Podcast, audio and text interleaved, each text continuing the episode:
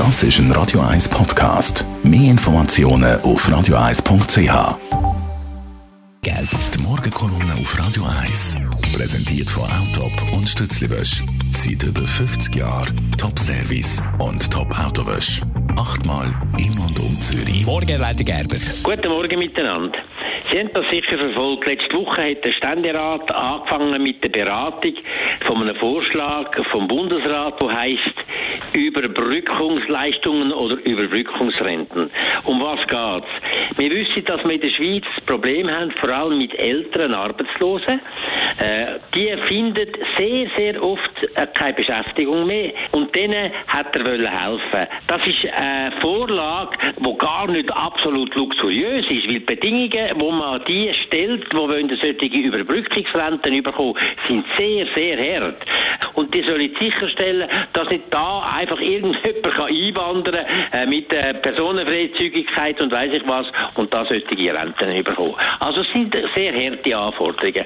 Und es ist tatsächlich so, dass die kleine Gruppe, es ist gar nicht so wahnsinnig groß, die kleine Gruppe sonst wirklich in einer ganz schwierigen Situation ist und das sind sehr viele Leute, die eigentlich eine gute Ausbildung haben, die ein Leben lang gekrampft haben, die viel beitragen haben auch unsere Gesellschaft und die sollen doch mit Würde und in einer gewissen Sicherheit können in die Pensionierung übergehen.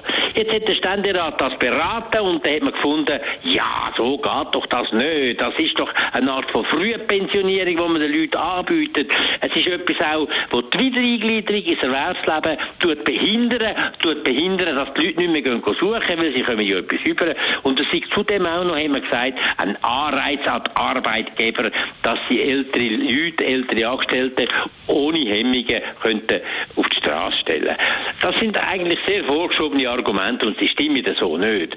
Und der Bundesrat Perse, der das Ganze vertreten hat, hat ganz klar gesagt, das sind Leute, die unsere Hilfe brauchen. Wir können uns das leisten. Im ersten Jahr kostet das etwa 30 Millionen. Maximal geht es dann irgendwann mal auf 230 Millionen auf. Und wenn man das vergleicht mit den Milliarden, wo wir jedes Jahr Überschuss machen, ist das eigentlich ein Klecklein.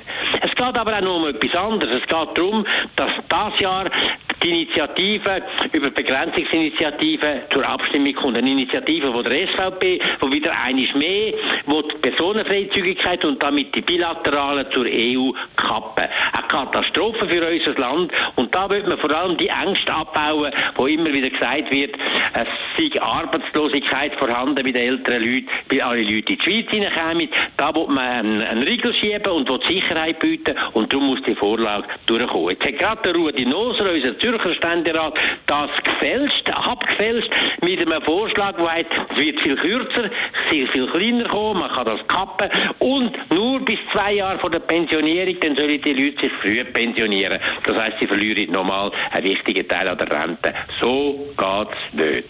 Die Meinung von Elmar Ledergerber, die kann man nachlesen auf radio1.ch. Die Morgenkolumne auf Radio 1.